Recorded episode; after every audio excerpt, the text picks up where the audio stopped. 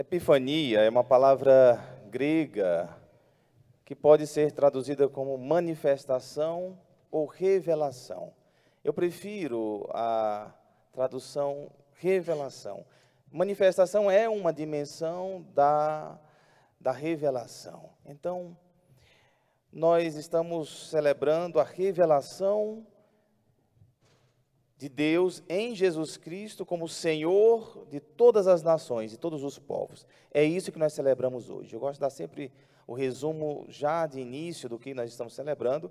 É isso, a revelação de Deus em Jesus Cristo como o Senhor de todas as nações e todos os povos. Sim, padre, mas isso nós sabemos. Mas no tempo de Jesus não tinha coisa clara. Por isso que toda a liturgia de hoje mostra qual o caminho para chegar esta certeza de que Jesus era o Senhor das nações e como isso mexeu com as, as, as estruturas do tempo de Jesus. Haja visto Herodes que ficou perturbado quando soube que um chefe nasceria. Pois bem, aqui na primeira leitura, do livro do profeta Isaías, a profecia belíssima, já mostra que o povo de Israel tinha esta concepção, por meio da, dos profetas, de que Deus era Deus de todos os povos. Alguns acreditavam que Deus era posse do povo de Israel. Né? Havia esta, essas duas visões, mas a profecia dizia já que Deus era Deus de todos os povos. E está aqui nesta profecia de Isaías, quando diz: Ao vê-los ficarás radiante, com o coração vibrando e batendo forte, pois com eles virão as riquezas de além-mar e mostrarão o poderio de suas nações. Será uma inundação de camelos e dromedários, de Madian e Efa, a te cobrir. Virão todos de Sabar, trazendo ouro e incenso e proclamando a glória do Senhor. Então, pessoas de vários lugares, de outros povos, de outras nações, virão para adorar o Senhor. E no Evangelho, é, isso está é, condensado nos magos. Quem são os magos? Os magos são homens sábios, a tradução traz magos, mas os magos eram homens sábios. E esses homens sábios representam outros povos que não o povo judeu. Então, pessoas de outros povos, representadas pelos homens sábios, aqui, os magos, vindo do Oriente, diz, chegando em Jerusalém, guiados por uma estrela, estes homens, eles se deram conta da chegada de Jesus antes do povo judeu. Mostra com mais clareza de que, de fato, Jesus veio para todas as nações, para todos os povos. Antes do povo judeu, esses homens vindo de outros lugares vieram para adorar o Senhor. E aí, preste atenção que aparece a palavra, adorar é, três vezes nesse texto aqui. Né? Eles dizem a Herodes que vieram para adorar o Senhor, queria saber onde, é, onde estava o menino, onde tinha nascido o menino, eles falaram em Belém. E aí depois diz a, a palavra vieram, né, quando entraram na casa, viram o menino com Maria, sua mãe, ajoelharam-se diante dele e o adoraram. Por que, que é importante a gente frisar que o adoraram? Porque se adora só, Deus, só Deus. Só se adora a Deus. E isso era muito forte para o povo judeu. Então, se eles adoraram Jesus, eles estavam adorando Jesus como Deus. Eles adoraram outros povos, não o povo judeu. E aí, São Paulo, aqui na carta aos Efésios, São Paulo foi aquele que melhor entendeu a mensagem de Jesus Cristo. Tá? Eu digo para vocês que ele entendeu melhor a mensagem de Jesus e o próprio Cristo, ainda melhor do que Pedro. Pedro teve que aprender com Paulo. Algumas coisas Pedro teve que aprender com Paulo, mas Pedro humildemente aprendeu. Mas São Paulo foi aquele que entendeu a essência do Cristo, do Senhor, ele de fato foi o mais corajoso, primeiro porque ele era um perseguidor de cristãos. Ele ajudava os judeus observantes a apedrejar cristãos em praça pública. São Paulo fazia isso. Então foi uma grande transformação, foi uma grande conversão. Nós sabemos da conversão de Paulo. Uma luz iluminou sua consciência, ele começou a ver as coisas com claridade. É isso que a luz faz. Hoje também nós celebramos a festa da luz. Luz que ilumina a consciência. Olha só o que São Paulo diz nessa leitura. Para a época deve ter sido um escândalo ouvir isso de, de Paulo, mas ele teve coragem de dizer. Escrever. Sabe quando a pessoa, além de falar, deixa por escrito? São Paulo fez isso. A gente escutando assim acha algo natural, mas para aquele tempo não era tão natural assim. E vou dizer para vocês que talvez para alguns católicos ainda tenha algum problema em entender isso que Paulo escreveu aqui. Olha só o que, é que ele disse. Se ao menos soubesses da graça que Deus me concedeu para realizar o seu plano a vosso respeito, a segunda leitura da carta de São Paulo aos Efésios, capítulo 3, e como por revelação, ele usa a palavra revelação, tive conhecimento do mistério.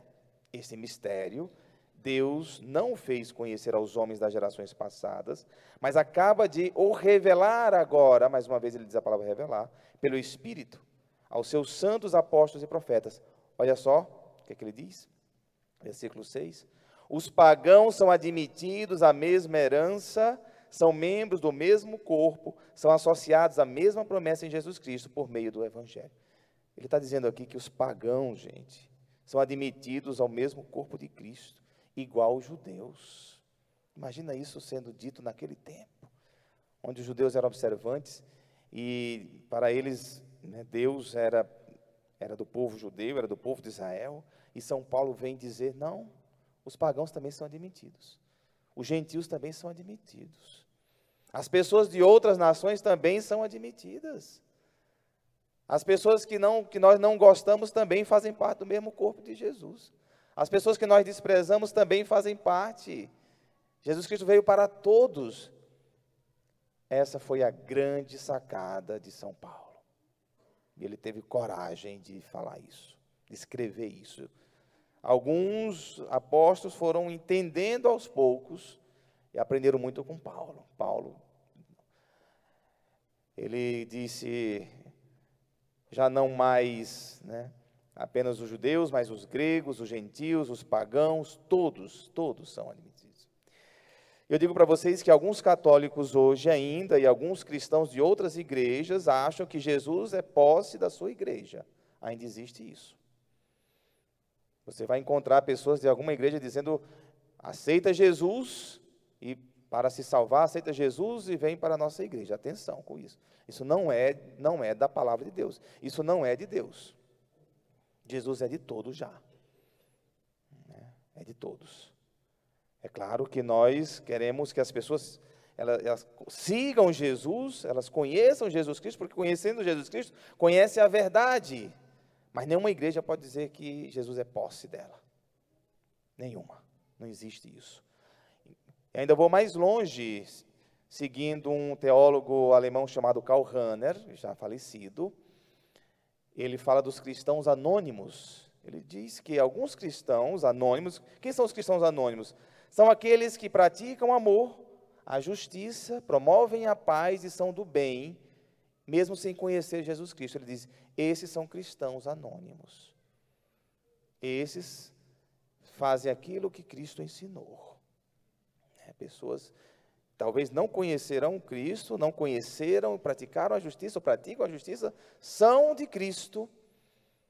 E também ele diz que todos se salvarão, nós cremos nisso, por meio de Jesus Cristo. Jesus Cristo é o único mediador entre o céu e a terra.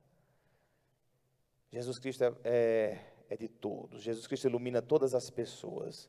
Jesus Cristo é luz para os bons e para os maus. Jesus Cristo é, é, luz para nós que estamos aqui na igreja e é luz para aqueles que não estão também. É para todos. E aí os, os, os reis, os magos, ou os homens sábios, eles entenderam isso, eles compreenderam isso. E a palavra é clara de colocar esses homens como os primeiros a adorar Jesus Cristo. É possível que outros estejam mais próximos de Jesus do que nós que nos dizemos cristãos. Mahatma Gandhi dizia que o problema de muitos cristãos era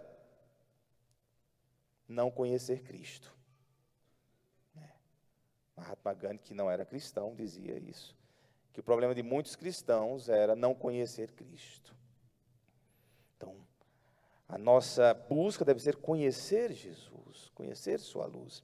E outro detalhe desse evangelho que eu destaco para vocês, que eu gosto muito, evangelho de Mateus, capítulo 2, aqui no versículo 12, bem, é o último versículo que está aí, é, para ver, para mostrar como é que a luz age na nossa vida. Olha o que é que diz aí. Às vezes a gente passa despercebido nesse versículo aqui. Mas olha só, o último versículo do Evangelho. Avisados em sonho para não voltarem a Herodes, retornaram para sua casa, seguindo outro caminho. Eu gosto dessa coisa, do outro caminho. Eles estavam iluminados já com Jesus Cristo, eles estavam receberam em sonho essa mensagem de não voltar mais por Herodes e retornaram para a sua terra seguindo outro caminho. Ou seja, Herodes representava o caminho do mal. Herodes representava o caminho é, da maldade, da perversidade, da injustiça.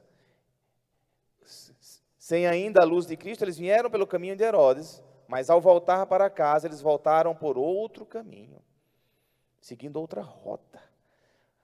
Um sinal de que nós temos a luz de Jesus é que nós somos capazes, quando nós somos capazes de mudar de caminho. Quando nós somos capazes de deixar o caminho que está fazendo mal, que está fazendo mal à minha família, está fazendo mal à minha casa, eu abandono esse caminho para fazer outro caminho. Seguir outro caminho. Conversão é isso. Paulo, ele, com a luz de Jesus, depois da conversão, ele seguiu outro caminho. Se a gente quer ser de Jesus e fazer o mesmo caminho, não, alguma coisa está errada.